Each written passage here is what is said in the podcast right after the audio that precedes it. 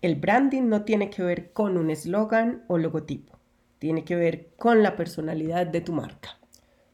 Ponte los audífonos, sube un poco el volumen y abre tu cerebro, porque aquí comienza Cerebro y Marca, tu podcast sobre marketing, psicología y comunicación.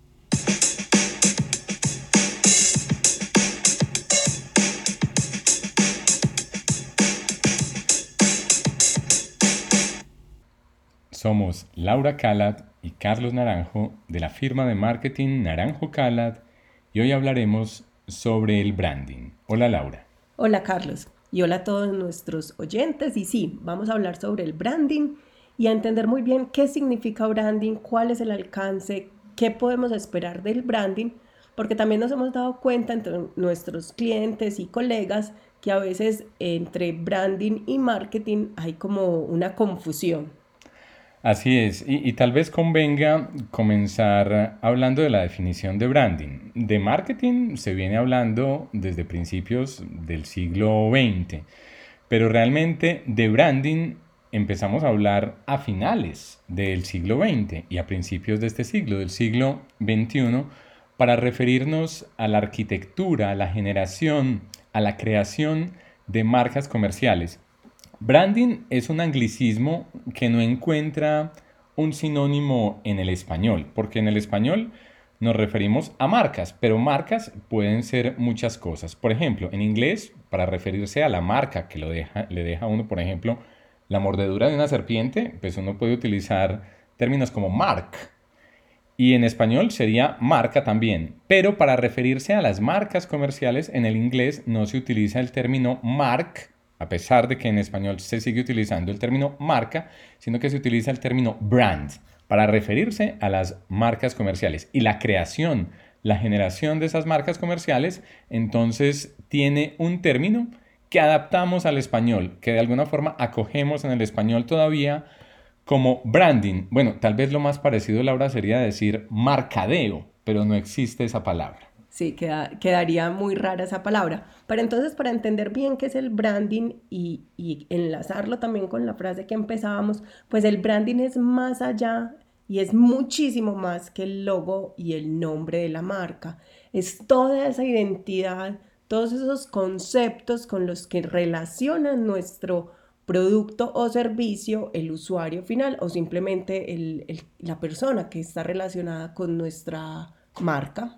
De hecho, el branding se nutre mucho, Laura y oyentes, de la psicología, de hecho, del estudio de la personalidad que se hace en la psicología. Así, por ejemplo, teorías de la personalidad como la de Carl Gustav Jung sobre introvertidos y extrovertidos se aplica también a las marcas. Y cuando estamos hablando de marcas, por ejemplo, al hacer una investigación de mercados, pues lo que tratamos de hacer es establecer, por ejemplo, con qué género asocia un determinado público nuestra marca, hombre o mujer, joven o viejo, niños eh, o niñas, alegre, serio. Eso nos da una pista de cómo se ha ido estructurando la personalidad de nuestra marca y en caso de que haya que modificarla, pues hacerlo de la manera adecuada o en caso de lo que haya que hacer sea reforzarla o potencializarla, también hacerlo de la mejor manera. De Jung también encontramos otra herramienta que se ha vuelto muy popular entre las personas que trabajamos con branding y es, eh, son los arquetipos de la marca, que lo que hacen es entregar cualidades y características eh, a, pues a las marcas que, que, también pueden pues como funcionar en las personas. Por ejemplo, entonces podremos, podemos identificar como características del arquetipo de sabio en marcas como Apple o del soñador en marcas como Disney. Otra metodología para estudiar la personalidad que es más utilizada en Estados Unidos y en el Reino Unido que en América Latina es la metodología DISC, que es una herramienta creada por el doctor William Marston. William Marston tal vez es uno de los psicólogos más polifacéticos que tuvimos en el siglo pasado. De hecho, además de psicólogo, es el creador de la Mujer Maravilla. Y esta metodología DISC se refiere a cuatro variables fundamentales para estudiar la personalidad. D de dominancia, I de influencia, S de stability o estabilidad y C de cumplimiento o de cumplidor. Esas cuatro variables también nos ayudan a identificar qué tipo de personalidad tiene nuestra marca. Bueno, o con qué tipo de personalidad se asocia nuestra marca. De hecho, también hemos visto recientemente, Laura, que muchas marcas han optado por el camino del rebranding, es decir, de rediseñar parte de su estructura, no solo gráfica, sino de personalidad. Uno de esos casos, tal vez eh, muy reconocido a nivel mundial, es el caso de Kia, la empresa de automóviles que cambió recientemente no solo su logotipo, sino toda su idea de imagen corporativa. Pero hablemos un poco del logo. Sí, desde hace muy poco tiempo el logo de Kia cambió. Es un logo hoy mucho más moderno y con algo de movimiento. Sí, infortunadamente para la marca coreana, muchas personas no logran identificar la K, la I y la A en el nuevo, en el nuevo logotipo. De hecho, muchas personas también comenzaron a buscar KN como si se tratara de una nueva marca de automóviles. No identifican la I, de tal forma que acá hubo un problema en ese rebranding. Pero también nos encontramos el año pasado con que Pepsi optó por retornar a ese logo que había utilizado durante los años 80 y que posiblemente le funcione muy bien. En días recientes también salió una nueva imagen de Hyundai, también la marca coreana de automóviles que vamos a empezar a conocer en estos días. La H finalmente se sale de ese óvalo y aparece sola.